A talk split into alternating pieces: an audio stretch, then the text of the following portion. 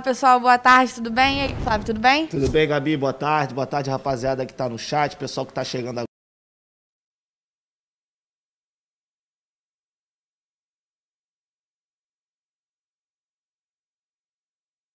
Para falar de o momento dos times cariocas, vai ser muito interessante. Então, você que está aqui acompanhando essa live, esse aquece Donos da Bola, permaneça aqui, porque a partir de meio-dia e meia o Edilson estará ao lado do Renê, da Vanessa e de outros convidados também para a gente trazer tudo o que aconteceu, tudo que vem acontecendo nos últimos dias aqui no futebol do Rio. Hoje tem Flamengo, né, Gabi? É isso aí, mas antes não esqueçam de mandar sua pergunta aqui no chat para eu ler lá para o Edilson, para o Ronaldo ou para o Renê. Renê. O Ronaldo não está aí, Hoje né? Hoje não para Vanessa ou para o Renê responder, manda aqui no chat com seu nome também aonde você mora. Não se esqueçam também de mandar seu palpite para o jogo de hoje contra o Flamengo. A gente vai botar o QR Code aqui na tela. É só você apontar a câmera do seu celular que já vai direto para o nosso WhatsApp. Grava um vídeo. Aí ele aí, ó. Aí, ó. E manda um palpite pra gente. Fala, Elo Edson Silva, meu nome é fulano e vai meu palpite. No final aqui do programa a gente vai dar nosso palpite também, né, Flávio? Com certeza, daremos hoje, porque hoje tem jogo importante, né? É, vamos começar falando então de Flamengo. O Bruno Cantarelli vai trazer um pouquinho das informações pra gente. É isso, Flávio, é isso, Gabi. João Gomes deve ser o titular no meio de campo do Flamengo na vaga de Gerson. Pelo menos foi dessa forma que o time treinou na única atividade realizada no Equador antes do jogaço de hoje entre Flamengo e LDU. Vamos falar também daqui a pouquinho nos donos da bola sobre o suposto interesse do Barcelona no meia Gerson da equipe do Flamengo. Eu volto com vocês aí no estúdio.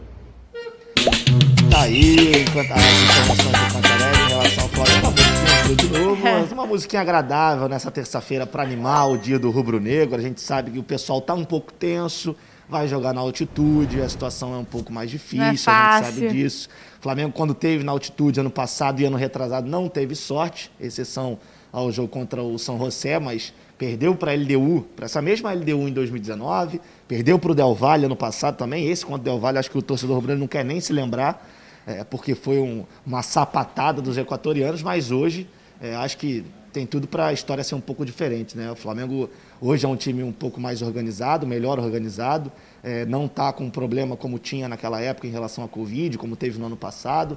É, em relação a 2019 também é um time já consolidado, não é um time em construção, os treinadores também, o treinador no caso hoje é diferente. Então acho que hoje a história pode ser, é, pode ter um roteiro alterado em relação a esses últimos jogos e uma partida que é absolutamente importante. Né? Se o Flamengo vence, o Flamengo coloca um pé e meio aí na próxima fase da, da Libertadores. Se empata também, é, fica numa situação muito boa. E se perder, eu acho que não, não tem nem tanto problema assim. Vai até depender do outro jogo. Se o Vélez empatar com a Lacalheira, não ganhar, não houver um vencedor, aí o Flamengo continua muito bem, muito tranquilo.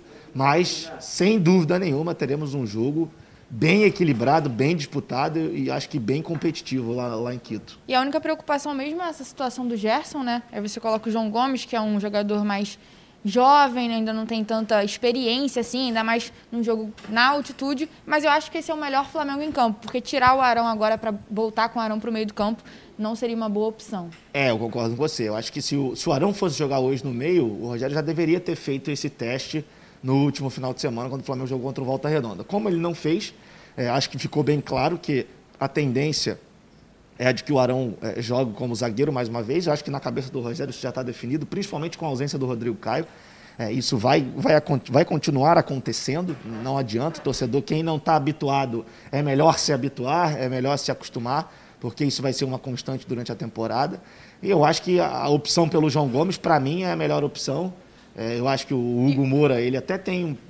Ele sabe jogar, ele está adaptado também, mas acho que o Hugo ele tem características mais defensivas do que o João. E o Rogério Ceni também está sempre optando pelo João. A Rascaeta se machucou, ele colocou o João Gomes. Agora o Gerson, tudo indica que vai ser o João Gomes também. É porque é um jogador um pouco mais tem mais característica de chegar na área, de pisar na área do adversário, arrisca de fora da área. Não que o Hugo não faça isso, mas o Hugo é muito mais de contenção do que o João Gomes. Ele tem características bem mais defensivas. É, poderia ser uma alternativa interessante para você liberar um pouco mais o Diego, isso também seria legal.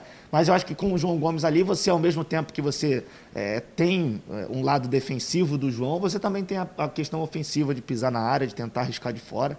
É, vamos ver como é que o João vai sair. É, é um garoto, é cria da base do Flamengo, mas já dá para a gente dizer que ele tem uma certa experiência. Na reta final do ano passado, ele foi presença constante é, no time, ou entrando ou começando alguns jogos quando havia necessidade.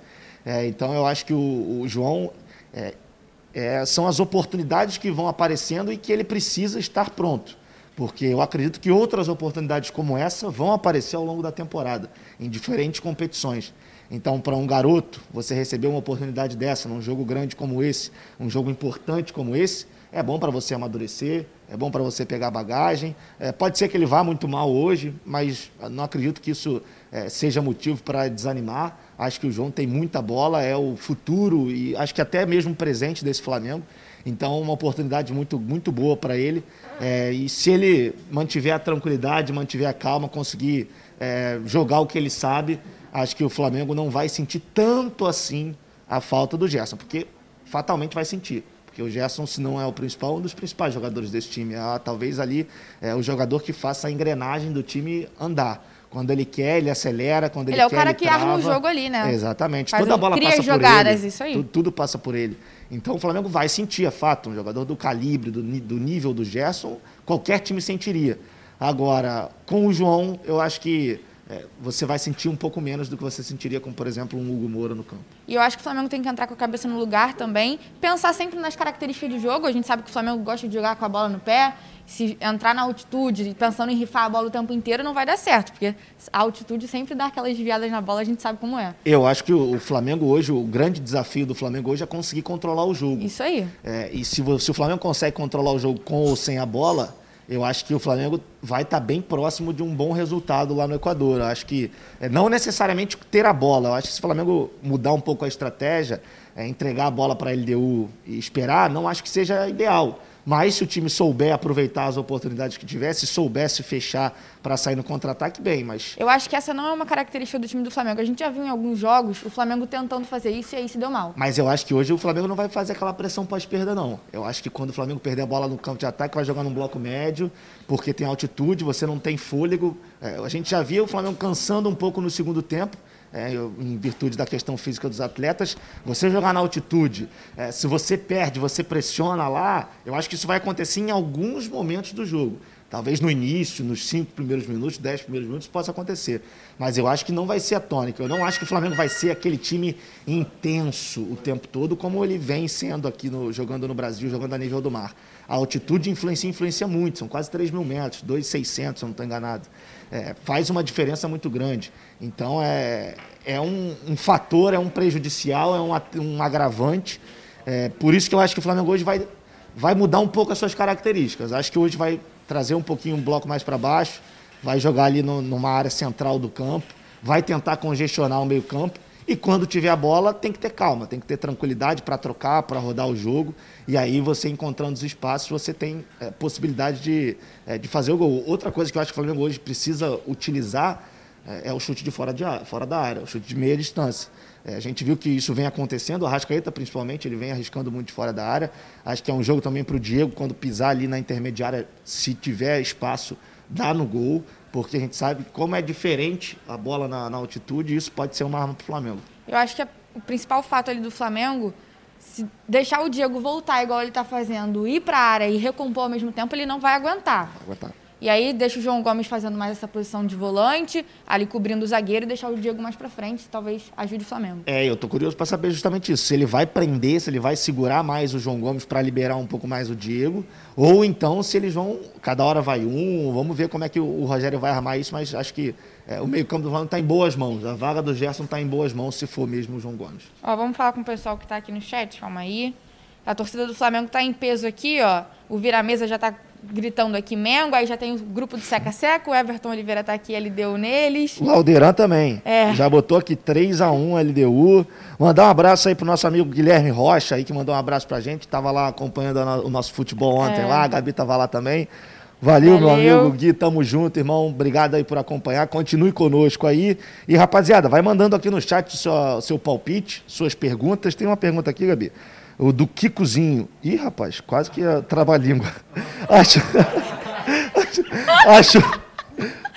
É, acho ele que fica falando que ele não vai cair nessas coisas e agora ele caiu. Eu sempre caio. É vermelho. Eu sempre caio. E na verdade ele tem até um sobrenome. Eu, eu, poderia ter falado do outro, Kiko Lindo, que é mais bonito do que o outro, né? Mas, enfim, agora já foi. Acham que o Gerson tem bola para o Barcelona? Abraço de Campos de Goitacazes. Eu nunca mais leio mensagem nenhuma de Campos de Goitacazes. E aí, Gabriel, o que, que você acha? Cara, Flávio, o Gerson, quando ele passou pela Europa, ele não teve muito sucesso, né? Uhum. Então eu acho que a, o Barcelona não vai arriscar em contratar ele. Eu acho que são só boatos. Será? É, eu não sei. Eu acho que a questão do Gerson hoje é. Ele tem mercado lá fora, isso é evidente, ele é garoto ainda, mas não sei se o Barcelona seria o time é, que faria alguma proposta por ele, né? Lembrando que também está perto de renovação e tudo enche o passe do jogador, né? E ainda tem uma, um assunto de seleção brasileira por trás, né? Acho que tem a questão da seleção também, que é, se o Gerson for colocado, as coisas mudam, sem dúvida nenhuma. Mas se continuar assim, não sei. Vamos, vamos esperar para ver. O Flamengo já se posicionou, disse que nada chegou até agora. É, vamos ver, vamos esperar para ver. É isso aí. O pessoal lá de Barcelona também, que está acompanhando o Barcelona já, falou também que não tem nenhuma informação sobre isso. E justamente o que eu falei, eu acho que o Barcelona não vai arriscar uma contratação assim. Quando contratou o Arthur, o Arthur também não foi muito bem lá. Eu não sei se o Barcelona arriscaria.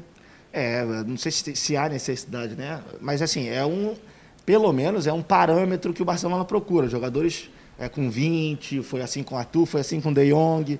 É, acho que desde a, de Xavi Iniesta, o Barcelona está buscando ali mais um jogador, né? Tem o Busquets, que está muito bem, de novo, é, mas talvez possa ser uma alternativa. Não sei, vamos, vamos esperar para ver se, se vai chegar de fato alguma coisa nas mãos do Flamengo. Agora vamos falar de Fluminense, então. Quinta-feira também tem jogo da Libertadores. O Thales Gibo vai trazer as informações para a gente. Fala Gabi, fala Flávio, uma boa tarde para vocês, todo mundo que está aqui ligado nesse esquenta dos donos da Bola Rio. O Fluminense deu início à preparação para esse terceiro confronto na Libertadores, que acontece já na próxima quinta-feira contra o Júnior Barranquilha. O elenco se reapresentou agora de manhã e já à tarde embarca novamente para a Colômbia. O técnico Roger Machado terá como desfalque o volante Hudson. Durante o duelo com a portuguesa, o atleta sofreu uma lesão no joelho direito. Então daqui a pouco eu trago todas as informações do tricolor carioca. Eu volto com vocês aí no estúdio. Valeu, Dibo, obrigado. É, Gabi, o Fluminense que está se preparando para esse jogo contra o Barranquilha, um jogo difícil, um jogo importante é, lá em Barranquilha. A gente sabe que o time do, do Júnior é um pouco melhor do que o time do Santa Fé, isso aí é claro. É, embora na classificação do Campeonato Colombiano tenha sido bem o oposto, né? o Santa Fé foi é. vice-líder, o, Barranquilha foi sétimo, mas o Barranquilha já eliminou o Santa Fé. É, eu espero um jogo bem, bem pegado. Acho que a estratégia do Roger, em alguns momentos, vai ser entregar a bola para o adversário e tentar sair no contra-ataque. Mas eu acho que é, durante os 90 minutos o Fluminense também vai ter uns momentos que vai ter a bola, que vai buscar o jogo, que vai tentar acionar ali o Kaique. É, gostei muito da atuação do Gabriel Teixeira. Falar isso, é um jogo para você colocar o Kaique e o Gabriel Teixeira para tentar sair no contra-ataque. Justamente, e assim, se a gente parar para pensar, o Luiz Henrique não vem muito bem. Então, talvez seja o momento do, do Roger tentar ali o Gabriel Teixeira, bota na vaga do Luiz Henrique, que é um garoto também que recompõe muito bem. A gente sabe que garoto geralmente fica muito irregular né, nas partidas. Mas é um, um bom teste. Eu acho que, eu acho que é um bom vale teste. Vale o teste. Assim, o Kaique, a gente está vendo que o Kaique ele já está, é. cada vez mais ele está adaptado já a, a, competições grandes, a jogos grandes. E ao, com certeza, ao longo do tempo, isso vai acontecer. O, o Kaique vai se adaptar ainda mais. Isso também vai acontecer com o Gabriel, vai acontecer com o Luiz Henrique, são jogadores jovens. É, mas eu vejo hoje o Gabriel é, tendo mais, o que mais oferecer ao Fluminense do que o, o Luiz Henrique. É, o Luiz Henrique, embora ele seja mais alto, ele já tenha uma adaptação um pouco maior ao time, já está jogando entre os profissionais há mais tempo, mas eu acho que o Gabriel Teixeira tem mais bola. E acho que valeria, valeria é, fazer um teste, ou então segura, mas já bota logo no segundo tempo, se dependendo da situação do jogo, porque o Gabriel é um garoto que, é, se ele mantiver o nível, acho que é um garoto também, é outro que daqui a pouco também vai sair do Fluminense. E a gente consegue ver uma característica muito marcante no Fluminense, que é o Fred no gol, o Nenê e o Kaique ali dando assistência para ele. Então, se esse trio funcionar de novo, pode ser que dê certo, assim como funcionou no jogo contra o Santa Fé. É, aquele primeiro gol do Fluminense foi bem bonito, né? Começa com o Kaique pelo lado direito, o Nenê dá aquela deixadinha, o Fred finaliza. Acho que o Fred, ele tá, ele tá muito bem obrigado ali é. na, na, frente, né? Que ele tem... Tá recebendo boas ele bolas. Ele tem o Luiz Henrique, ele tem o Nenê, ele tem o Kaique, aí ele tem o Gabriel Teixeira, pode ter o Gabriel Teixeira, jogadores bem rápidos que, que sempre buscam a linha de fundo, isso é muito importante para o jogador como o Fred também. Recebe essa bola na área, é um jogador forte, brigador. A gente sabe da qualidade do Fred, que é, é inegável aqui, todo mundo é, tem a ciência do quanto joga o Fred.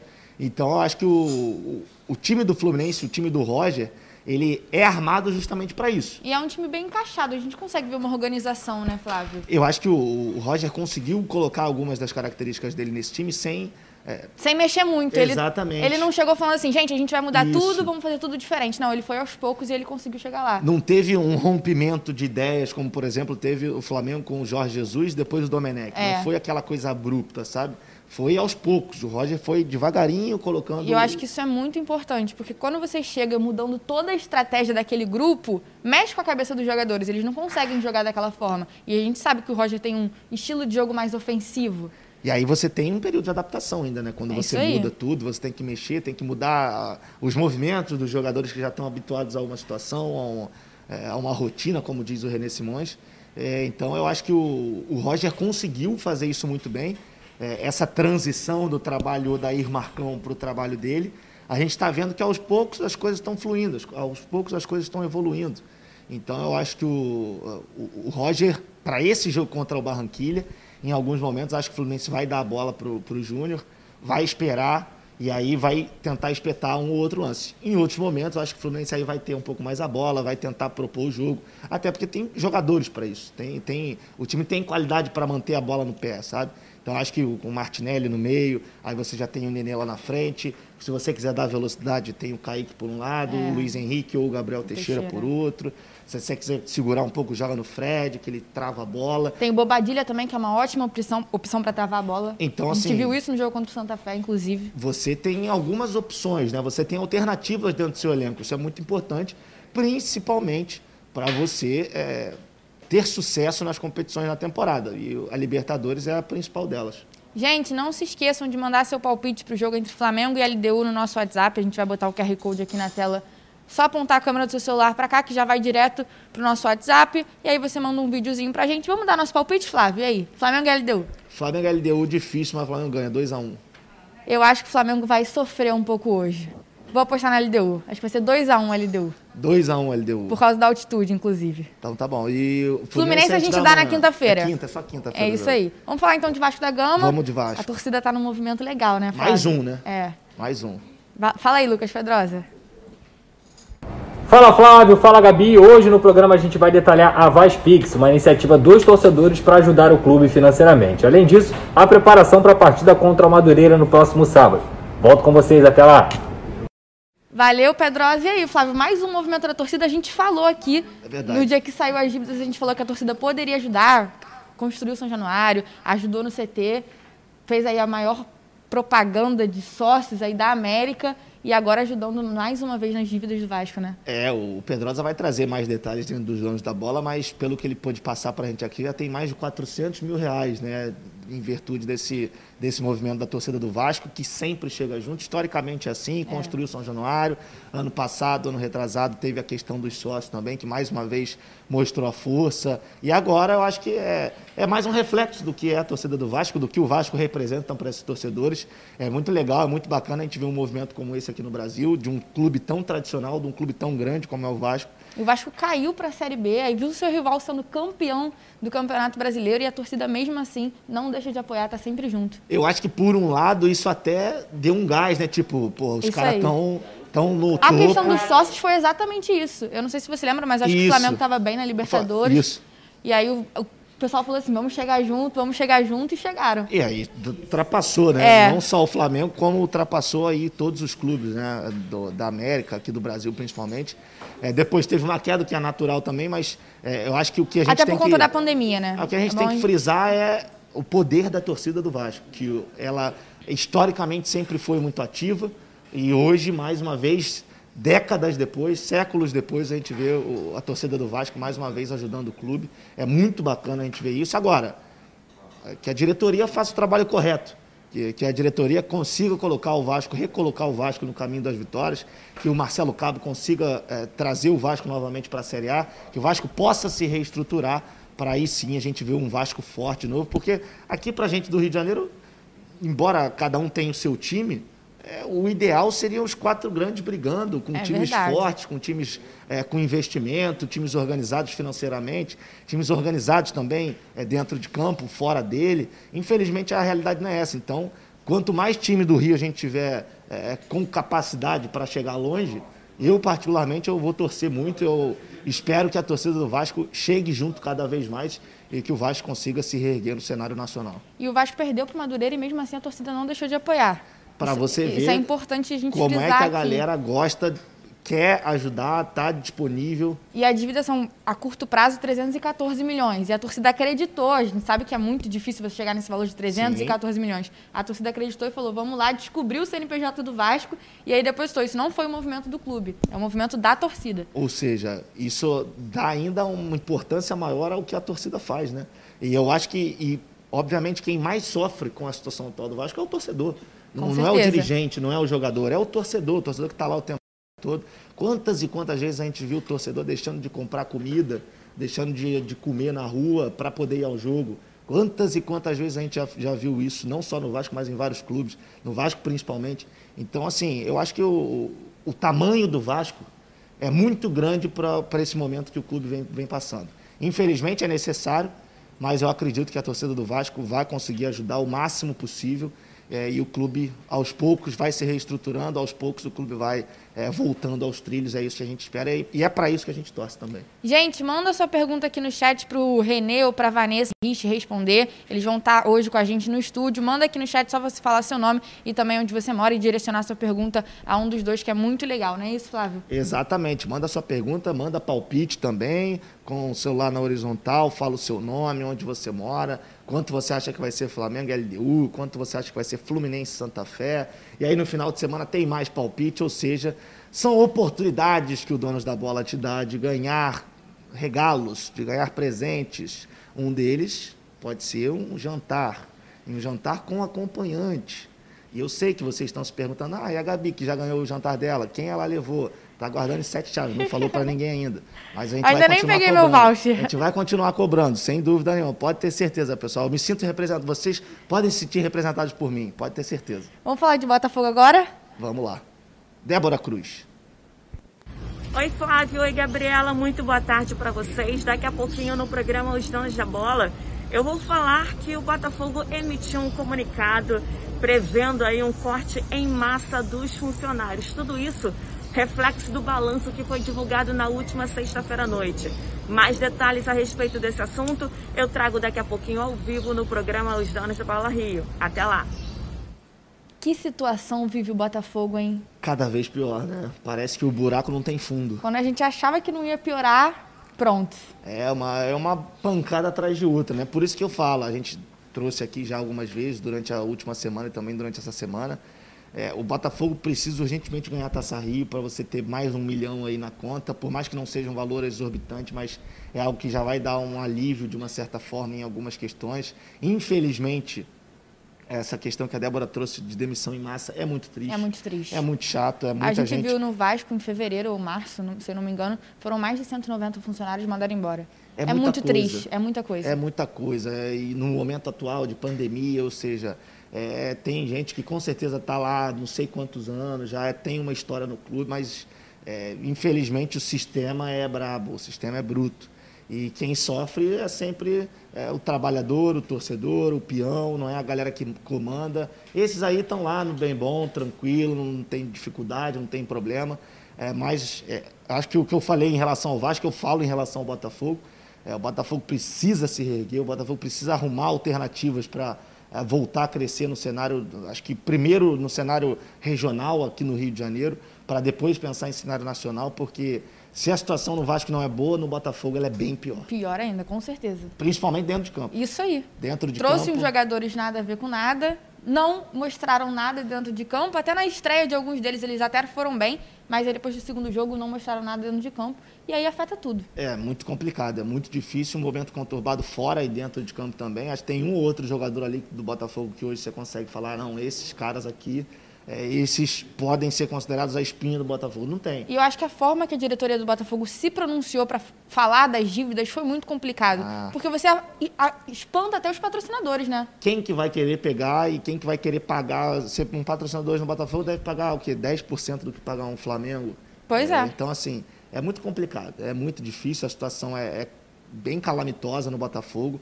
A gente está vendo isso desde o do ano passado, como a situação vem piorando.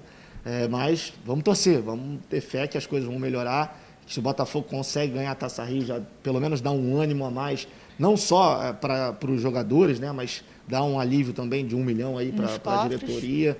É, então é, é, basicamente isso que, que a gente deseja, mais uma vez. O Botafogo não tem mais o que, o que fazer. Agora é tentar arrumar a casa do jeito que for e aos funcionários que, que vão, vão ser demitidos também, que consigam se realocar o quanto antes aí é, no mercado, que a situação não está não tá fácil, não. Gente, a gente vai ficando por aqui. Não se esqueça, daqui a pouquinho tem os donos da bola, com Edilson, Renê e a Vanessa Rich também vai estar presente, nossa convidada. Também teremos um convidado especial para falar muito de Flamengo e Fluminense. Manda seu palpite, manda sua pergunta aqui no chat também. Tchau, gente. Valeu, pessoal.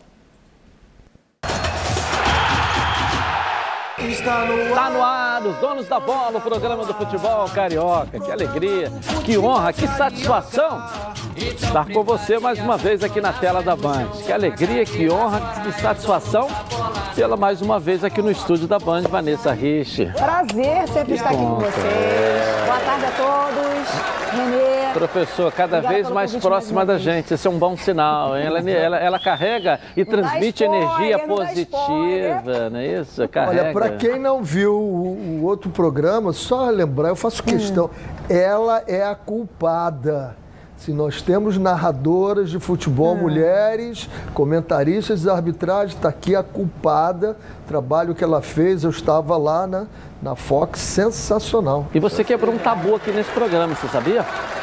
Porque desde quando o professor Renê Simões veio para cá, ele falou: Eu não gosto de trocar de cadeira e essa cadeira é a minha. Exatamente. E você sentou na cadeira dele e ele fez com o maior prazer.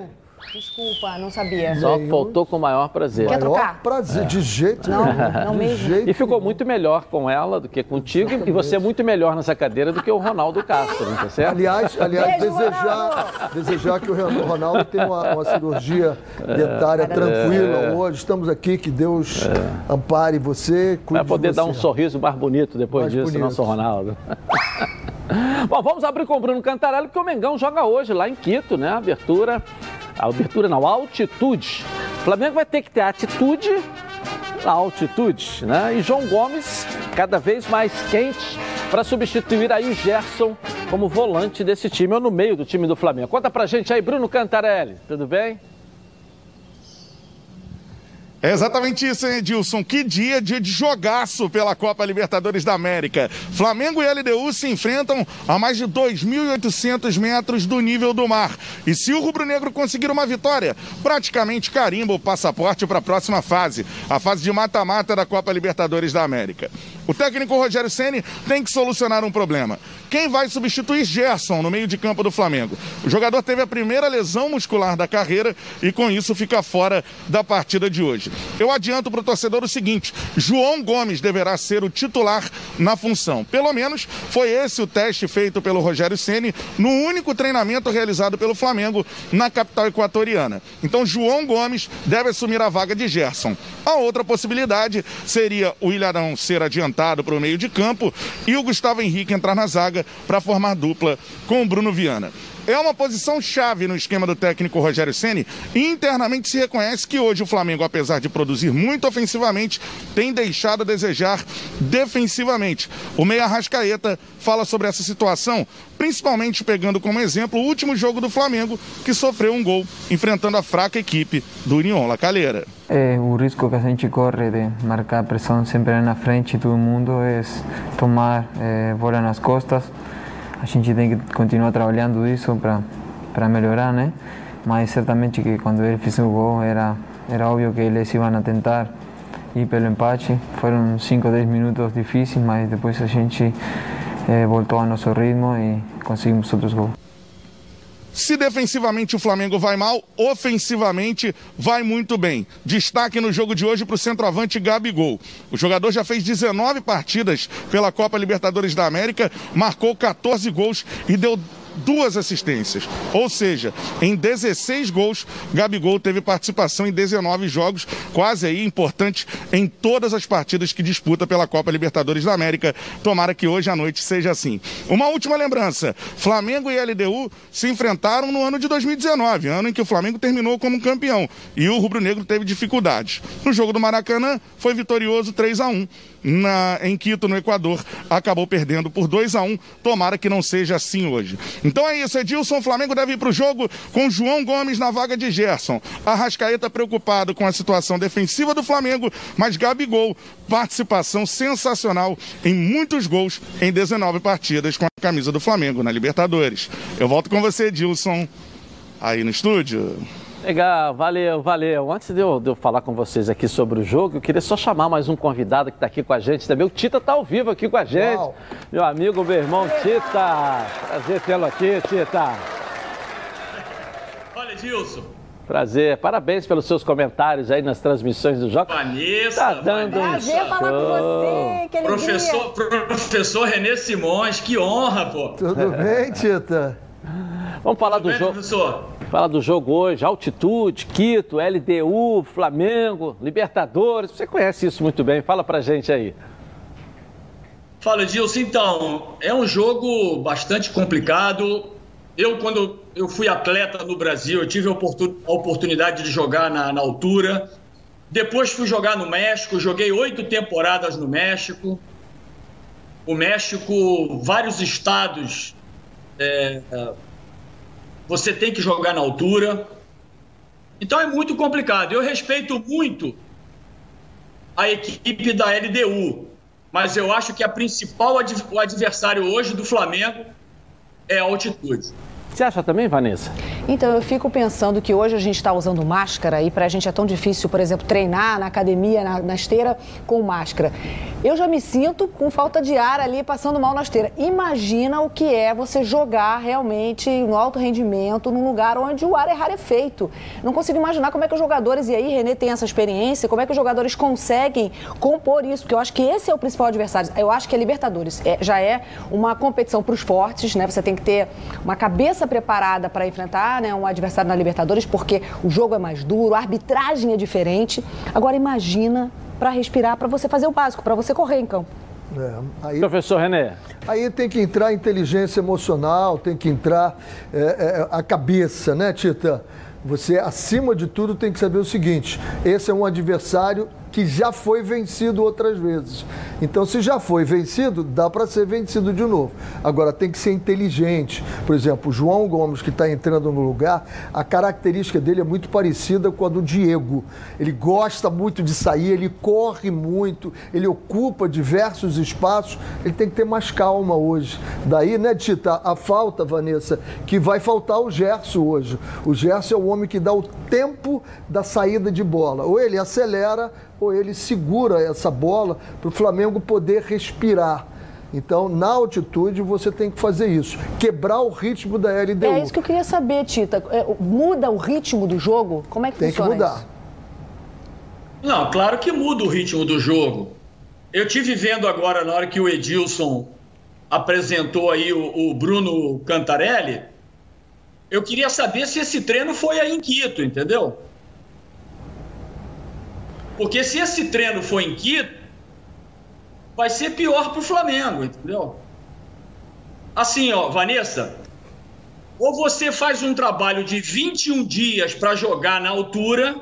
Que é o período que eles dizem que você se adapta, porque com sete dias isso. o corpo faz aquela transformação de se adaptar ao Das hemácias, é tudo isso, exatamente. Isso. Ou então, ou chega então, você chega na hora do jogo, para o efeito ser menor. De qualquer maneira, quando você chega na hora do jogo, você vai sentir a hora a, a pressão da, da altura, mas vai ser menor, entendeu? Não vai ter jeito. O Flamengo vai sofrer na altitude. Edilson, se você me permite, só para quem não está vendo, fazer uma explicação um pouco didática. Claro. O que, que acontece lá? Imagine que você tem 100 carros, 100 táxis, que toda vez que ele passa, ele leva 100 passageiros. Só que você tem 100 carros, mas toda vez que ele passa, ele só leva 50 passageiros lá. Então tem 50, 100 passageiros. E esses passageiros é o que te dá energia. São as moléculas de oxigênio, que não vai ter lá. Então, o que, que acontece? Esses 100 carros não podem andar na mesma velocidade. Eles têm que andar mais rápido, para toda hora pegar 50, mais 50, mais 50, mais 50, mais 50. E aí você começa a faltar. E, né? e a história o coração, que o coração O Renê estava contando algumas histórias aqui pra gente, tanto antes de entrar no ar, falando que às vezes o médico vai correndo também para ajudar um Podossi, jogador que está passando mal, o- não consegue o- chegar porque eu- também ele precisa Eu do joguei oxigênio. com a seleção da Jamaica É em muito- Podossi. E lá são 3.800 e alguma coisa. E aí eu falei para a seleção, né? Eu digo, olha, gente, calma contra a seleção da Bolívia. Vai devagar, não dá pique. Um zagueiro, quase dois metros, o Nandilô, ele saiu da área e deu um pique até o meio do campo. Ele caiu assim, literalmente ele caiu em 90 graus. E o médico que estava com a bala de oxigênio correu para atendê-lo. Quando chegou perto dele, o médico botava a bala Também nele. não aguentou. né? Botava o oxigênio nele. E os jogadores, doutor, doutor. É, é, mas é a pura realidade. Tá, então, Tati, agora acho que a gente precisa falar como é que o Flamengo tem que se portar. E talvez isso Exatamente. seja. Né, é, existe uma diferença, porque o time treinou lá. Treinou lá em Quito. Agora, existe uma diferença desse rarefeito, disso tudo, dos carros que você falou de 50 só. Tecnicamente, fosse o Ronaldo ia Boa falar aqui dos glóbulos essa. vermelhos. Não, mas a explicação dele foi bem didática, eu gostei. É, o Ronaldo costuma dizer dos Não, glóbulos a- a- a- vermelhos, outra coisa. A explicação do professor René Simões foi sensacional, entendeu? É, entendi. Tá, mas É, é- quantas, quanto, quantas vezes você vai ao ataque, vai minando, vai Isso. minando a tua reserva. Isso. Mas isso é com todo mundo Vai ou a idade é, é, Piora. piora? Claro que a idade, a idade vai ser pior. Por exemplo, o Diego, pro Felipe Luiz, pro Isla. Claro que vai ser pior. Bruno Henrique. Quanto melhor O condicionado. Muricy tem 27 anos, não digo tanto, né? Quem? Quanto melhor Bruno Henrique? Não. condicionado. Henrique. Não, Bruno Henrique não tem mais. E aí, Henrique já 28 passou, anos, já o que, passou o dos que 30, acontece é o Henrique. seguinte: o Flamengo vai 30 ter anos. que quebrar o ritmo deles. Você vai ver que as bolas, quando sai para lateral, já estão colocando a bola de volta e jogar. Eles querem jogar, jogar, jogar, jogar. E o Flamengo vai ter que ter o tempo dele. Né? O tempo dele sair na qualidade dos jogadores, vai ter que se grupar mais. Esse é um, é um jogo de Isso. panela, né, Tito? Vamos fazer as panelas Exatamente. aqui. É briga de gangue. Como é que é uma briga de É um- gangue? é um Tu jogo dá de um tapa e se junta de É novo. Dá um tapa e se junta de novo. Esse é o jogo que o Flamengo tem que fazer. Agora, a qualidade do Flamengo dá para fazer isso muito bem. E, e- e- e- e essa saída, né? Seria um jogo para Michael, por exemplo, que está correndo Perfeito, muito. é. Não sei se de cara, mas para um segundo tempo. É. Para um segundo tempo é um jogo para o Vitinho, que é vagalume, quem sabe de repente hoje ele está aceso. O que, que você é acha, um jogador Tita, que corre vai mudar também, pra, né? essa, esse jogo? O que, que você acha que o Rogério vai mudar para esse jogo? Não, assim, eu antes de, de dar minha, minha opinião sobre essa questão aí do Vitinho, do Michael e do Rogério, eu queria dar dois exemplos. Ano passado, vocês se lembram quando o Domenech, quando o Flamengo teve que jogar contra o Independente Del Valle. Aí o que, que aconteceu? O Flamengo foi marcar em cima. Em 20 minutos de jogo, Acabou. o, Fla- o Flamengo tinha arriado os quatro pneus. pneus. Entendeu? E aí levou de 5 a 0. É, Uma Tita- outra experiência muito Ah. legal, uma outra, uma outra experiência muito bacana. Eu estava no México e aí o professor Lopes, eu aproveito até para mandar um abraço para ele se ele estiver assistindo o programa. Ele era técnico do Corinthians e ele teve que jogar contra o Pumas da cidade do México. E ele falou: Tita, como é que vai ser esse jogo? Tal, tal. Eu falei, professor, vocês têm que jogar bem agrupadinho, não pode gastar energia à toa, porque vai faltar no segundo tempo. Aí o que, que aconteceu? O Corinthians foi marcar pressão nos pri- nos primeiros minutos. Perdeu de 5 a 0. Tem jeito, tem jeito. Ô, Tita, fica um pouquinho aí, vou te abusar mais da sua, vou abusar mais da sua boa vontade. sim, vamos lá, porra. Daqui a pouco eu volto contigo aí. Valeu, valeu. Bom, você já conhece a Previcar Alto? São 10 anos aí, ó. É, 10 anos de Previcar Alto. Proteção veicular para todos aí, sem distinção. Sem burocracia, sem comprovação de renda ou consulta ao SPC Serasa, protegendo dos seus bens mais valiosos o seu veículo contra roubo, furto, colisão e incêndio, além, claro, da proteção veicular. A Previcar Alto conta com muitos produtos adicionais: carro reserva, motorista amigo, proteção de vidro, quilômetro adicional. Faça agora um contatozinho aí, fala com os especialistas lá. O telefone é facinho, 2697-0610. O WhatsApp é 982460013 e faça sua cotação agora porque eu posso garantir para você que é uma empresa séria. Pode vir para a Previcar Alto, você aí totalmente protegido. Deixa eu dar um pulinho aqui na nossa redação para falar mais desse jogo entre Flamengo e LDU. Flávio Amêndola está aqui com a gente. Fala, Flávio. Tudo bem, Edilson? Um abraço para você, para o pessoal que está acompanhando os donos da bola. Vamos falar um pouquinho sobre o adversário do Flamengo, né? Essa LDU, como é que chega a LDU para esse confronto contra o Flamengo? A gente trouxe ontem aqui que no final de semana a LDU bateu o Macará por 2 a 1 lá no Campeonato Equatoriano. Um gol já no finalzinho do jogo. A LDU, é, que teve alguns jogadores poupados, lançou o Pablo Repeto um time misto para esse confronto, obviamente já de olho na partida contra o Flamengo que acontece na noite de hoje. Para a LDU, esse jogo é fundamental em caso de vitória, a LDU assume a liderança do grupo, inclusive ultrapassa o Flamengo na tabela de classificação. E, ao que tudo indica, o Pablo Repeto não vai com três zagueiros, que foi a escalação do último jogo. Esse é o provável time da LDU. Gabarini no gol, Perlaza na direita, que é um bom lateral direito, atenção a ele. Guerra, Coruço e Cruz do lado esquerdo. Aí no meio-campo, o Piove ao lado do Alciva, um pouco mais à frente, Zunino de um lado, Munhoz de outro e o Arce armando as jogadas. E lá na frente, Edilson, é o Borra. Não sei se vocês vão se lembrar, mas esse Borra é o Christian Borra, que já teve passagens pelo Flamengo, e inclusive em 2019 no jogo entre Flamengo e LDU no Maracanã. O Flamengo venceu por 3 a 1. O gol da LDU foi do Christian Borra, um ex-jogador do Flamengo. Então, além da altitude, o Flamengo hoje precisa estar atento também com a famosa lei do ex, viu, Edilson? É, o Borra, você lembra, ele me deu uma grande alegria com a camisa do Flamengo. Sabe qual, Flávio? No dia que ele foi embora, que ele deu adeus, uma grande alegria. Um abraço, querido. Valeu, valeu. Tá bom para ser, tá bom para jogar na LDU, né? Joga lá, que aqui no Flamengo. Mas é adversário. É um jogo diferente aqui, É jogo né? diferente, é uma aqui equipe o jogo é diferente. Conhece o nosso jogo, lá. né, também. Conhece o jogo dos brasileiros, sabe bem como é que é. É, mas deu uma alegria muito grande quando ele foi embora. Tomara que ele continue lá sem, sem fazer gol. Hoje é negócio de lei do ex, não existe isso não, apesar da altitude. Tomara que não, né, Tita?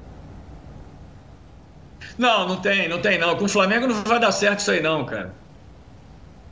Como é que você viu, eh, o professor, o, o- a LDU é um fato interessante. Se ela ganhar do Flamengo, ela vai para a liderança do campeonato. Olha- é um jogo de vida ou morte para a LDU, que depois ela vai deixar de jogar lá em cima, né? Para quem gosta, né, Tita, de ver a- a- a- as estratégias, as partes táticas da- de um jogo, é muito interessante como o Flamengo vai se portar hoje.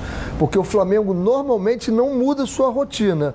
O Flamengo joga naquela rotina de lá em cima, abafa, ganha a bola lá e sai jogando para decidir o- os jogos. E hoje, hoje, não sei se isso seria legal. Porque, como o Tita falou, é, é conta no banco. Porque né? isso, é- isso Você- exige fôlego e não vai né, dar. Você, você chega com a tua conta no banco pela metade. Então, se você começa a gastar dinheiro, daqui a pouco, quando você olha, você está sem, sem, sem fundos na sua conta. E aí, você não e, tem e aí como no pagar. o tempo, time você corre o e, risco e de observe levar vários o detalhe, o Tita falou, né? O Corinthians foi lá 5 a 0 o outro time 5 a 0 eu, nós perdemos com a Jamaica de 6 a 0 É isso mesmo. Chega no final, no final, você já não tem um oxigênio no cérebro, você começa a não Isso. pensar, cara. As coisas são tão claras, a bola ali, chuta a bola, e você do lado de fora chuta a bola, chuta a bola, e ele aqui e perde a bola e toma o gol, porque falta oxigênio no cérebro. É impressionante. Aí, Eu acho que essa adaptação ela tem que ser feita, essa conscientização até psicológica dos, dos, jogadores, porque é o que o René falou. Às vezes o jogador não acredita, não, deixa comigo, eu sei, eu vou fazer. Uhum. Só que ele está acostumado a jogar num ritmo que não é o ritmo que ele, ele vai jogar agora, numa situação como essa na altitude. Então acho que primeiro tem que trabalhar o psicológico dos jogadores, depois esse tipo de treinamento que eles fizeram para conscientizar, é, e para conscientizá-los de que não dá para fazer no ritmo que eles estão habituados. Isso é uma arma perigosíssima, porque você está habituado a vencer sempre daquela com aquela maneira de jogar e dessa vez não vai funcionar. Então, todo cuidado é pouco. Agora, é um time experiente, né, Tita? Não estamos falando é. de garotos, é um time experiente, um time rodado, um time que já rodou o mundo. É o time do Flamengo hoje, né? É, mas o que, que acontece, Dilson? É, essa experiência é única, entendeu? E o Flamengo aprendeu quando jogou contra o Independente del Valle, ano passado, com essa característica que o professor René Simões falou, de querer ir lá na frente apertar, não vai dar certo, entendeu? E, eu, e alguém me falou aqui no ouvido que o Flamengo treinou ontem em Quito. Se o Flamengo ia aguentar 50 minutos, agora só vai aguentar 40. É aquilo que você falou, você está perdendo é, 24 horas ou 48 o que normalmente, horas O que normalmente né? você faz é para Guayaquil, que é nível do mar, você treina lá Sim. e na hora do jogo você pega o voo e vai para lá. Pronto, chega lá duas horas, três horas antes, faz um lanche rapidinho, no vestiário já está trocando é menor, roupa né? e vai embora, vai embora para o é jogo. É Agora, essa chegada, eu confesso para você que nessa altitude eu não tenho essa experiência de chegar um dia antes. O Tita está falando aí e ele jogou no México, ele sabe o que está falando. Eu não tenho essa experiência de chegar assim com um é. dia de antecedência, treinar e depois jogar. É, é o que o Tita está falando é absolutamente pertinente. Legal, Tita. Vocês assistiram, vocês assistiram o jogo de LDU contra o Vélez Sarsfield? Não, não, não, não, não, vi, não, vi. Você viu, Tita? A, L, a LDU ganhou de 3 a 1. Isso. O, o Vélez Sarsfield aguentou pelo menos o, o, o, primeiro tempo e depois perdeu o jogo. Assim como que a, quando, você, quando você tira bala de criança, entendeu? É isso aí. Você, tá, você mora no nosso coração, sabe disso. Obrigado aí, tá, irmão? Valeu. Novamente, aí. parabéns pelos comentários que vem fazendo. Você tá dando um show, uma grande revelação. Muito, pô. Uma grande revelação nos comentários vejo, aí do Campeonato sempre. Carioca, tá certo? Tem que respeitar mesmo, a Via é perfeita. Professor René Simões, vindo de você, do Edilson e da Vanessa, sempre é sempre um elogio. Vou guardar no coração. É, Guarde mesmo. Um abraço. Valeu, Tito. Obrigado. Agora, Edilson. Fala, irmão. Ah. A Vanessa fica muito bem aí nessa cadeira, hein? É, gostou? Eu também gostei. Muito melhor do que o Ronaldo, né? Cara, olha o sorriso dela. Não, Ronaldo, beijo pra você, é, tá vendo? Entendeu? Vocês querem minha mão é, Muito melhor do que o Ronaldo Castro, né? Tá, isso. Nosso... Valeu, pessoal. Valeu, valeu. Ronaldo que é o Obrigado nosso... pelo convite, hein? Um abraço, valeu. Ronaldo que é o nosso Pedro de Lara aqui do programa. É. Pedro de Lara! Ronaldo, Ronaldo é o decano cadeira cativa, pô. Ronaldo tem cadeira cativa. Família, cuidado! E é com ela que contamos em todos os momentos. E por que seria diferente na hora de cuidar da sua saúde? Muito mais que um plano de saúde. A SAMOC é formada por uma grande família com a missão de cuidar da sua. Com mais de 50 anos de história, possui seis unidades próprias, além de uma ampla rede credenciada de apoio. No plano SAMOC, você conta com um corpo clínico de ponta. E atendimento domiciliar de urgência e de emergência sem custo adicional. E ainda 10% de desconto nas seis primeiras mensalidades e condições especiais nos planos empresariais. Para saber mais, 3032 8818. Ou aponte seu celular aqui para o QR Code no cantinho da tela e venha para Samok Saúde. A vida é mesmo uma aventura daquelas. Desde os primeiros dias já percebemos a importância de quem cuida da gente. Aqueles que guiaram nossos passos são os mesmos que precisam de atenção em cada ciclo que se renova. Família é cuidado. E é com ela que contamos em todos os momentos. E por que seria diferente na hora de cuidar da sua saúde? Com mais de 50 anos de história, a SAMOC possui cinco centros médicos e um hospital próprio Casa de Saúde São João de Deus, além de uma ampla rede credenciada de apoio. No Plano SAMOC, você conta com médicos qualificados e experientes, além de atendimento domiciliar de urgência e de emergência sem custo adicional. Muito mais do que um plano de saúde, a SAMOC é formada por uma grande família que tem a missão de cuidar da sua família.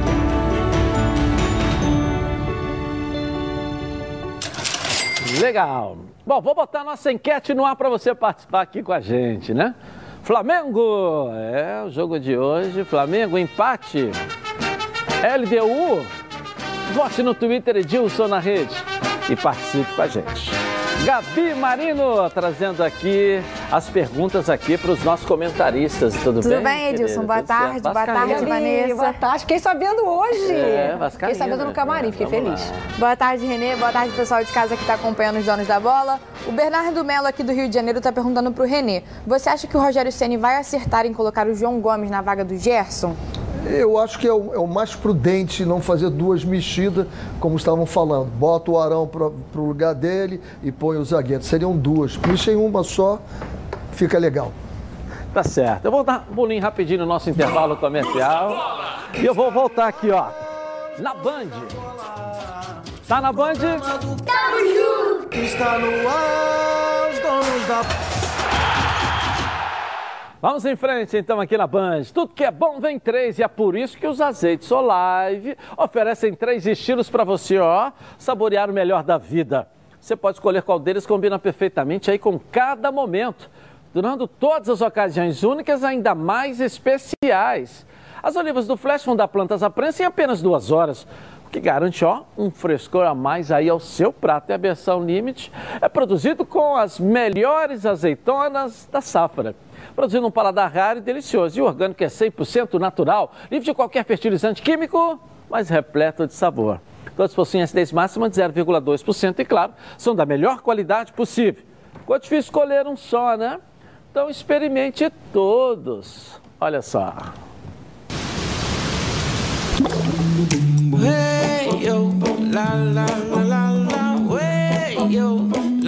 Azeites Olive, 0,2% de acidez e 100% de aprovação. Ficou muito mais gostoso. Cadê? Pegou aí? Deixa eu dar pra Vanessa aqui, por isso que ela quer vir em todo o programa aqui agora. a Gente, última vez que ela teve aqui, ela saiu com a sacola Olha, eu cheia. saí carregada da última vez. Isso, aqui, tá? O azeite e, é e o maravilhoso AS3. Não, e o vinho? Você não falou nada do vinho até agora. Olha só, eu vou ter que fazer, eu vou ter que confessar. O Ih, vinho rapaz, eu é esse de novo para ela? É, o seu não seu é fica com outro, tá, ciúmes, Ela olha é só, não fica com ciúmes. Eu É, da última e esse é o vez. azeite aqui, olha aqui. Eu confesso que eu bebi o vinho, é maravilhoso. Só que dessa vez eu vou ter que convidar vocês, né? Ah, É o mínimo de educação. tava esperando, né? é o mínimo, né? Tava esperando o convite. Amém. Deixa eu guardar pra você. foi Obrigada. o convite foi feito. Isso. Amei, Eu tava amei, esperando esse convite, né? O Porque azeite bocão de pênalti não se perde, né? Gabi, guarda pra gente, pra Vanessa aí, por gentileza aí. Vamos lá. Obrigada, Edil. É uma honra tê-la aqui com a gente. poxa. Vamos ao Fluminense agora. Flusão, deu início à preparação aí, ó, para o seu próximo confronto, quinta-feira na Libertadores. Thales Divo, traz a informação pra gente aí. Vamos lá, Thales. Exatamente, Edilson. O Fluminense deu início à preparação para esse terceiro confronto na Libertadores. Daqui a pouco a equipe embarca novamente para a Colômbia, mas dessa vez para enfrentar o Júnior Barranquilha numa partida válida pela terceira rodada da fase de grupos. O jogo será realizado no estádio Romélio Martínez, na cidade de Barranquilha, já na próxima quinta-feira. O elenco ganhou folga na segunda e hoje de manhã se reapresentou no CT Carlos Castilho. Para esse confronto, o técnico Roger Machado terá como desfalque o volante Hudson. O atleta teve uma lesão no ligamento cruzado anterior do joelho direito durante a partida entre Portuguesa e Fluminense pelo jogo de ida da semifinal do Carioca. De acordo com o clube, o volante dará início a um tratamento pré-cirúrgico no departamento médico. Diante dessa situação, quem será relacionado no lugar do jogador é o jovem André. O atleta de 19 anos, que é cria de Xerém, foi um dos principais destaques do time alternativo que deu início no Carioca nessa nessa temporada. Mas depois disso, ele não teve muitas chances. A gente lembra que alguns times, como Botafogo e CRB, chegaram aí a manifestar o interesse pelo jogador e, inclusive, a diretoria tricolor estava disposta a emprestar o atleta. Mas agora, com essa lesão do Hudson, André terá mais espaço para ser utilizado e, portanto, não será mais emprestado. Edilson, daqui a pouco eu retorno com mais informações. Segue contigo aí no estúdio. Valeu, Thales Dibo. E aí, Vanessa, noticiário do Fluminense aí? É, e a missão do Fluminense não é fácil, não. Eu acho que é, tem que ter uma, um planejamento, né? E o clube veio muito bem nesse início, fez um início de campeonato muito bom. Acho que o campeonato estadual ele é uma pré-temporada para todos os clubes. E eu acho que o Fluminense veio bem. Tem aí o Libertadores, tem o estadual, né? Que eu acho que vai ser no final, vai ser um Fla-Flu mesmo, que a gente já está esperando. Mas eu acho que o Fluminense tem que focar nesse, nesse desafio da Libertadores, que não vai ser fácil, não, Edilson. Não, não vai ser. Esse jogo é mais difícil do que o outro. Mais difícil. Ele pega sem o, dúvida. o Júnior é um, é um, time melhor do que o Santa Fé. É, mas o Fluminense foi muito bem no jogo, em termos de atitude. Né? Eu me lembro bem, você hoje, quando abriu o programa, você foi muito feliz quando você falou. Hoje não é jogo só de altitude, mas de atitude. E a atitude que o Fluminense teve no jogo contra o River, a atitude que o Fluminense teve jogando com 10 contra o Santa Fé, dá uma, uma credibilidade, dá um. A equipe cresceu, um né, negócio, René, ali no final. Né? Dá uma confiança. confiança assim, dá para ir. Dá para ir. E se, vamos recordar aquele jogo da, do River que eu dizia. É importante fazer bem esse jogo, porque vai dar lastro para esse time encarar a Libertadores. Estou muito E você confiante. não acha que esse último jogo deu muita moral por conta de estarem no finalzinho jogando com Eu 10? achei que o River deu mais, porque o peso do River é muito grande e a forma como o Fluminense jogou com o River. Ninguém quer enfrentar o Boca Você- nem o River na Libertadores. Ninguém quer isso. É, ninguém quer isso. Não é fácil. E o Fluminense E jogar como enfrentou- jogou, principalmente o segundo foi, tempo, né? Pra exatamente. cima do River, merecendo até a vitória. E lá Medo. depois com 10 jogadores. É, o Fluminense fez o que pôde, foi né? heróico. É. O Marcos Felipe foi Foi. brilhante. Fez o que né? pôde, goleiro mas com espírito de foi. Libertadores. A atitude é isso. É, É de postura, tem que ter uma postura né? para Libertadores, Edilson. É. Tem que ter um comportamento, é uma postura É, para uma Libertadores. postura, é. A maneira de jogar é diferente, a maneira como a arbitragem entende o jogo também é diferente, muita coisa passa ali. Então eu acho que tem que ter postura. É.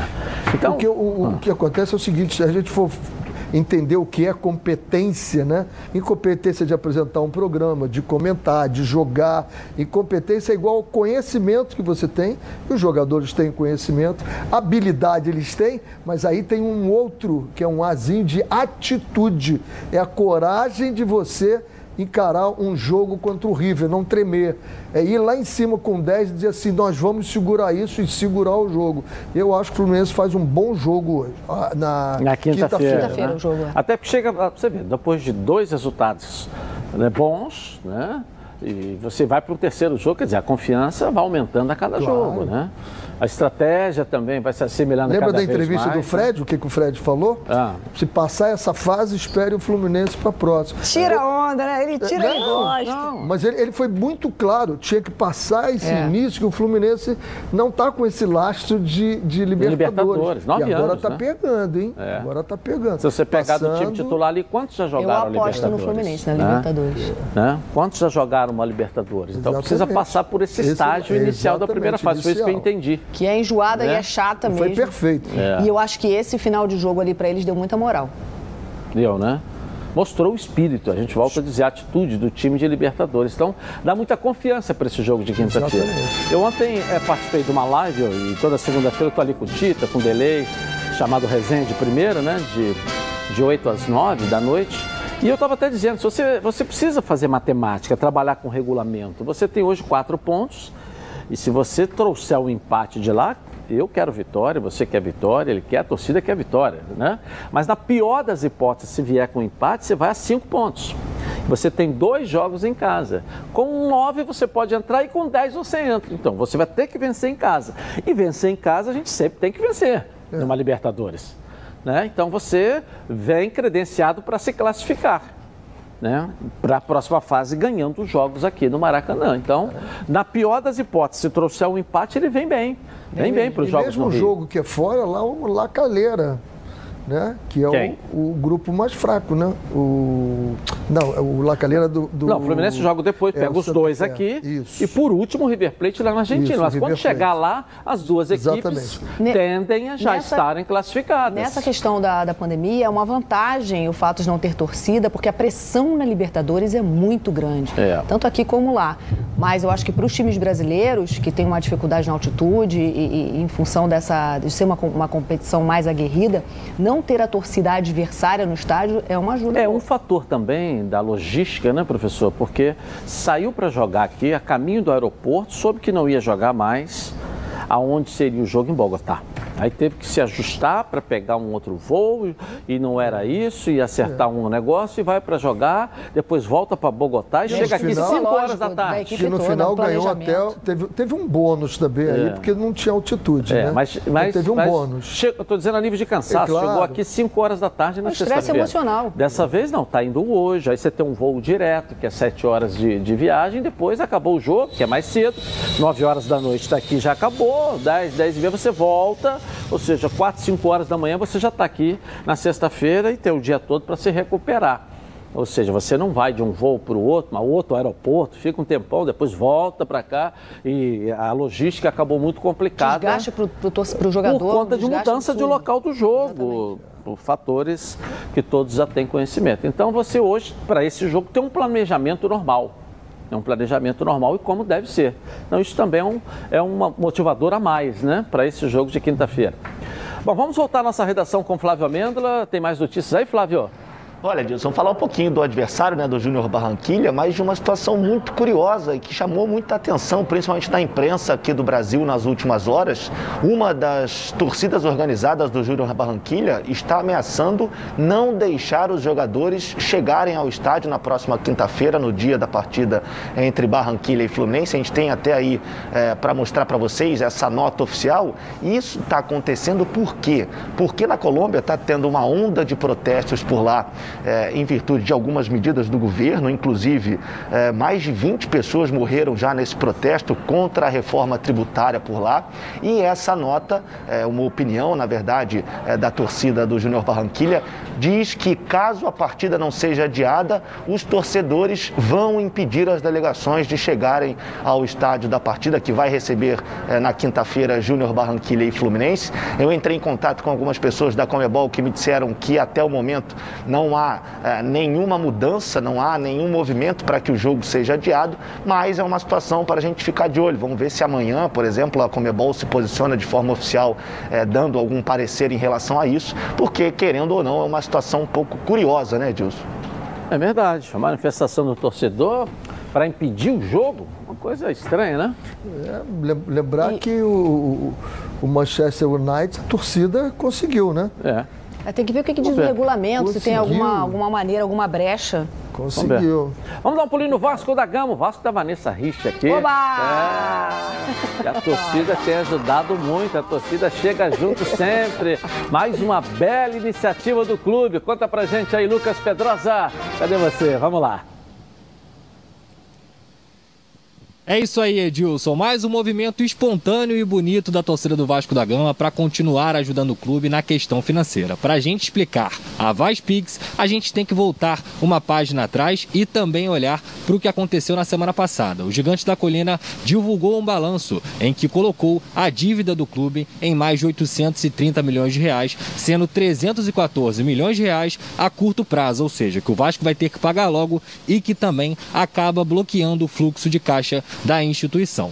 Por isso, no final de semana, torcedores do Vasco descobriram o número do CNPJ dos Gigantes da Colina e começaram a fazer doações. Depois, o clube oficialmente confirmou que, de fato, aquele número era sim o Pix do Vasco da Gama. E aí, esse valor, em menos de uma semana, já chegou a mais de 400 mil reais para que o Vasco da Gama continue ajudando, pagando seus funcionários, colocando as contas em dia. É claro, não chega nem perto do, do que o clube deve de fato, mas com certeza é mais uma linda iniciativa e que partiu da torcida que sempre está tentando carregar esse clube nas costas, sempre também está tomando essas belas iniciativas. O Gigante da Colina se prepara a semana inteira para a partida contra o Madureira no próximo sábado, lembrando, no final de semana o Vasco perdeu por 1 a 0 e vai ter que reverter esse resultado em São Januário utilizando os titulares. Na semana passada o Marcelo Cabo colocou os reservas, o que até pegou uma galera de surpresa, mas no próximo sábado em São Januário os titulares de devem jogar para poder conseguir a classificação para a final da Taça Rio. Lembrando, vale um milhão de reais para o vencedor dessa competição. Agora eu volto com você, Edilson. Um forte abraço e até amanhã.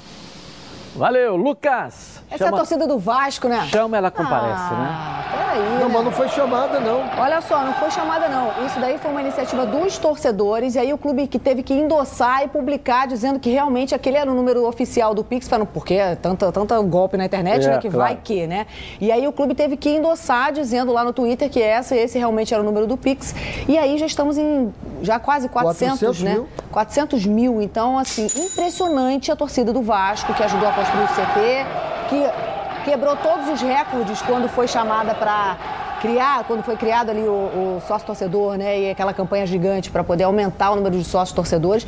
Enfim, o Vasco vai quebrando todos os recordes, por isso que eu sou Vasco, por isso que eu amo essa torcida e eu acho fantástico. Eu sei que a gente tem uma dívida gigante, que o clube está num momento difícil, mas a torcida está fazendo o que pode. Isso é fantástico.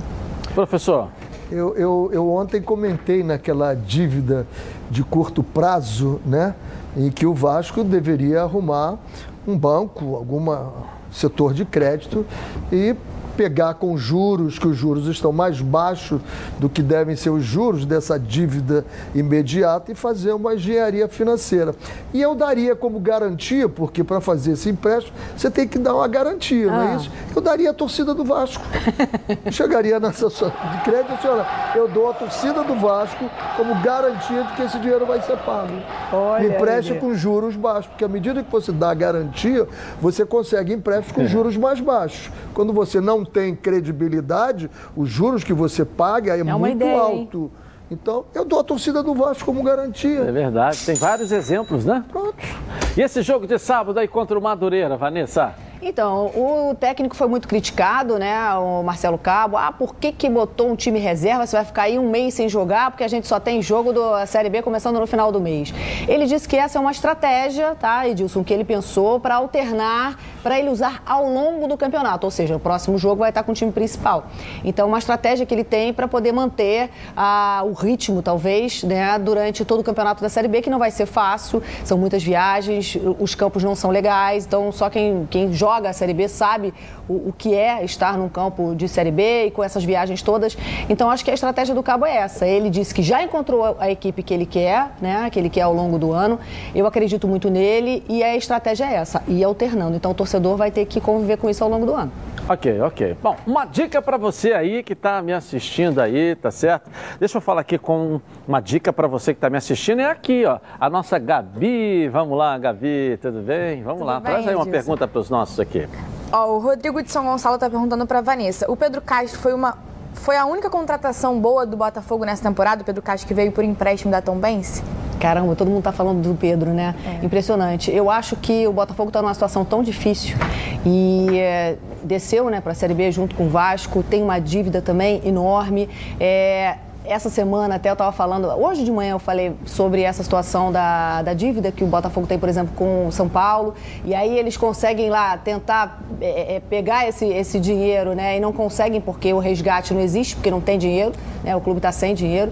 Então quando eles. Como é que eles chamam aquele termo técnico quando congela ali os bens do clube?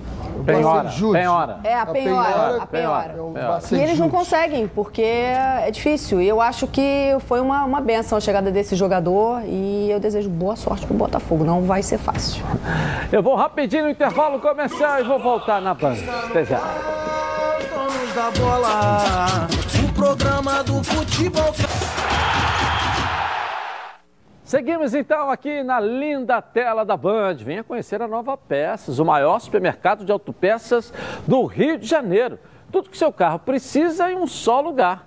Na Nova Peças, você encontra os melhores produtos com os menores preços para o seu carro. Tem motor, suspensão, freio, arrefecimento, som, pneus, além de acessórios como racks, engates, tapetes, calotas, baterias, lubrificantes, iluminação e muito mais. São mais de 4 mil metros de loja, mais de 50 mil itens nas linhas nacionais e importados, estacionamento privativo.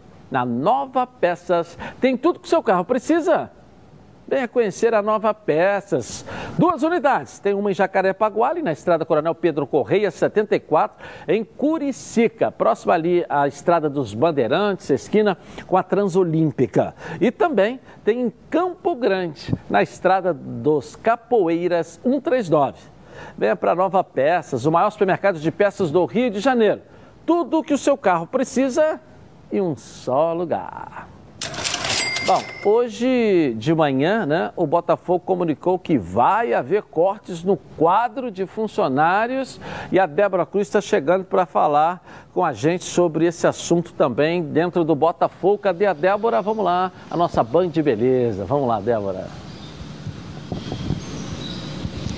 Pois é, Edilson, hoje de manhã o Botafogo comunicou que o clube vai passar por uma reestruturação interna e, como consequência, funcionários serão de, demitidos. A justificativa para essa medida foi a dívida bilionária revelada no balanço financeiro que foi divulgado na última sexta-feira à noite. Num documento de 95 páginas, o clube detalhou todas as finanças e em um ranking feito por uma empresa de consultoria que lista os clubes mais endividados do país, o Botafogo Botafogo aparece em quarto lugar com uma dívida de aproximadamente 947 milhões de reais. A situação caótica, nas palavras do clube, exigiu a adoção de medidas urgentes e difíceis, algo que vai impactar todos os setores. Na última quinta-feira, a diretoria ainda tentou um acordo de redução de salários e carga horária de trabalho e também a suspensão de alguns contratos, mas essa proposta não foi aceita pelos trabalhadores porque eles acharam o corte muito significativo, tendo em vista esse momento que a gente vive de pandemia. Ainda de acordo com a nota publicada hoje mais cedo, o clube informou que contratou uma empresa de consultoria estratégica em recursos humanos para prestar toda assistência para que os funcionários se realoquem no mercado de trabalho. Entre as ações, serão realizados workshops e treinamentos na busca por novas oportunidades. Não foi informado o número de profissionais que serão desligados do Botafogo. Se dentro de campo a situação do Glorioso não é das melhores, Fora das quatro linhas, o drama é ainda maior. Edilson, eu volto com você no estúdio. É, estamos aguardando, obrigado, beijo, por dias melhores no Botafogo, né? Há uma luta e não se consegue também em dois, três meses resolver um problema crônico de muitos anos. Mas estamos esperando notícias boas. Né? Dentro do campo as coisas estão ruins, fora das quatro linhas que venham as notícias boas. Né? Alguém, alguém que tem que tomar as medidas saneadoras, né? Isso aí não é, não é coisa recente. Né? São medidas que deveriam ter sido tomadas há muito tempo. Né? E sanear o clube. Não tem jeito. O saneamento passa por você enxugar isso, os custos, não tem jeito. Isso me lembra bastante o que aconteceu com o Flamengo. Na época eu conversei muito, Edilson, é, hum. é, com o Madeira de Melo, e ele falava, ah, é muito difícil, porque para você organizar o clube, não dá para ter tudo, não dá para vencer em campo e ter as contas em dia. Então foi um período que o Flamengo não venceu e que a torcida condenava, né? E aí ele falou, bom, agora eu acertei as contas, agora os títulos vêm. Foi o que aconteceu. Os títulos vieram na sequência. É, mas hoje o Flamengo tem as contas em dia e tem títulos né, com o Landim. Né? Então é, é, só uma questão de incoerência. Ele conseguiu no início dar o pontapé com um financeiro maravilhoso, né, que o Flamengo tinha, que foi na, na verdade o grande né, arquiteto de toda essa recuperação financeira, foi o vice-presidente financeiro do Flamengo, de finanças da época. E hoje você tem o Landim aí pagando em dia com resultado, quer dizer, com vice de é futebol. É, é, é, o que o torcedor quente. espera, porque ele quer em campo, o torcedor não tem essa paciência de esperar, ele quer ganhar em campo, né? É complicado. É isso aí. Bom, Gabi, vamos lá? Aqui, mais uma pergunta aqui para os nossos comentaristas, já viu? Já está nem convidada mais, já é comentarista. A pergunta é para ela mesma. Antônio é. Melo de Brasília está perguntando: a disputa no time titular do Vasco está acirrada com as contratações da temporada. Como fazer para não tirar os garotos que estão voando e manter as contratações motivadas? A gente tem um exemplo também do Léo Jabá e do PEC, né? Ô, Antônio, eu fiz essa pergunta já para o nosso treinador, né, para o Marcelo Cabo, e ele falou: olha, eu estou fazendo as experiências, mas já cheguei ao time que, que eu gostaria. É claro que o, o jogador que está na base, que está começando, ele tem que aproveitar aquela oportunidade. E os moleques estão aproveitando. Só que ele traz um Vanderlei e já falou: o Vanderlei é titular. Então, é, é, eu acho que é uma, um problema bom que tem o nosso treinador, é o que eu costumo falar para o Marcelo Cabo. Legal. Então, depois desse sorriso lindo, maravilhoso, eu vou te dar aqui uma toca da traíra para você. Adoro esses presentes, Edilson. Por nossa oh, conta lá, tá? toca da traíra.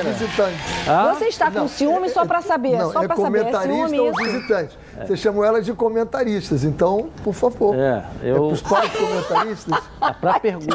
Ah, tá bom. Para pergunta, ela é comentarista. Agora, para receber, ela é convidada. Faz o seguinte, me dá o, me dá Olha... o do camarão. É, é feio Ô, isso, Vanessa, hein? Esse negócio de filme de homem é um troço Então, complicado. que coisa feia. É. Olha só, já estão convidados. Vamos, vamos degustar esse vinho juntos. Dá o, dá o, dá o do camarão. Não, Pronto. vou dar para ela. Então, toma do camarão também, para você ir lá no camarão, no Shopping Nova Muito obrigada. O nossa conta do Renê. Aqui, ó, pra você, ó. Não, vou te dar, Ai, vou te dar essa bola pra você. Opa. Vou te dar um azeite e vou te dar um vinho. Tá, fechado? tá feliz agora? Fica feliz? Agora tu. Não vai então reclamar também mais? agora eu vou pedir uma é, bola é, também. Tá Pronto, eu também quero uma bola. Tu. Agora tu. Tá bom. Vou rapidinho no intervalo, começar e vou voltar. Tá na Band? Tamo junto. Está no ar, os donos da Alegria, está de volta com você aqui na tela da Band. Agora vamos dar uma olhada nas novidades da Fórmula 1 que tem feito o maior sucesso na Band, hein? Coloca aí. Há pouco mais de dois meses de completar 40 anos de idade, Fernando Alonso ainda está se reacostumando à Fórmula 1. O bicampeão ficou duas temporadas fora, mas a cada treino, a cada corrida, vem pegando a mão do carro da Alpine. Alonso pontuou nas últimas duas provas. Em Portugal, terminou em oitavo após largar em décimo terceiro. Era impensable en Imola o en Bahrein tener estas prestaciones, así que muy contento. Eh, felicitaciones al, al equipo porque fue un fin de semana muy rápido el, el coche todo el fin de semana. No próximo domingo, a Fórmula 1 volta à Espanha, palco da última vitória de Alonso em 2013. Vencer em Barcelona parece fora de questão, mas a Alpine já tem brigado com Ferrari e McLaren. O que mais preocupa Alonso é o desempenho nas classificações. Em três etapas, ele largou apenas uma vez entre os dez primeiros. La crono sigue siendo el punto donde más tengo que mejorar yo personalmente y España y Mónaco son uh, los sábados más importantes porque es muy difícil adelantar. Así que tengo trabajo de cara al sábado de Barcelona ahora para, sacar el máximo rendimiento, pero ojalá el, el, el, Alpine tenga las prestaciones de Portimao porque es, es mucho más divertido así. Por enquanto, o bicampeão ainda está longe dos seus grandes momentos. Mas, como dizem que a vida começa aos 40, Alonso tem procurado acelerar como um garoto. Legal, muito bacana, né? No Brasil, o que é, professor, que você estava falando aqui? No Brasil, Grande Prêmio do Brasil, é, teremos vai... 20 ou 30% de público, né? Parece que vai ter público em novembro, em São é, Paulo. Né? Começa a venda já já de já ingresso aí para quem quiser assistir. Vários eventos é, mundo afora já começam, os Estados Unidos liberando eventos, Londres liberando eventos.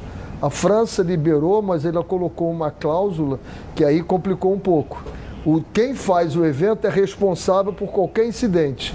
Então você diz assim, você e Vanessa tem que ficar distância social. Vocês se juntam, eu que fiz o evento tem que você punido. Mas, é, mas tem lugares. Aí a França deu uma segurada. Tem lugares do mundo que já fizeram testes de, em shows é, é, de música e deu certo. Ninguém é. pegou. Tá, mas você Tomara. tem um planejamento de vacina. Isso. E nós vamos chegar a, aos 30 até quando? Até setembro, vamos supor. Eu estou supondo. Espero.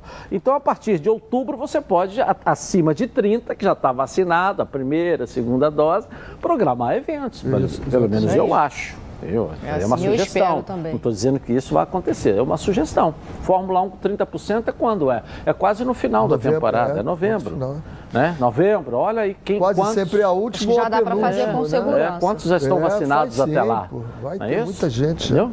O professor já está vacinado, eu vou chegar lá para outubro, novembro, até chegar na minha idade vai demorar muito ainda, entendeu? Bem assim, não. Aí eu falo, a então, minha só ano que vem, até Gabi, parece. É, Não, com a Gabi não Marina, mentira, então, né, Gabi? Vai chegar o Natal, não, Não chega a precisa. Pois é. Não precisa. Só tenho 20 anos ainda. É, então. Ó, o Igor Santos está perguntando pro Renê quais são as chances do Fluminense nesse jogo de quinta-feira. As esperanças são grandes. A chance, é, como o Edilson falou, se vier um empate de lá, vem muito bem-vindo o empate. O Júnior Barranquilla é melhor do que o Santa Fé. Então vai ser um jogo, mas o Fluminense está nos dando esperança de um bom resultado. Faz uma pergunta agora para Vanessa aí, vamos lá. Ó, o Bernardo, o Michel finalmente vai conseguir desabrochar no Flamengo? Ah, que legal, tomara, cara. Eu desejo boa sorte, de coração, de verdade. É, aqui a gente fala com isenção, só pra galera saber, tá bom? Boa sorte. Obrigado, Vanessa. Tchau. Toma aqui a tourão para você lá. Beijo, beijo, beijo. Tchau, gente. Tchau, tchau, tchau, tchau. Boa tarde.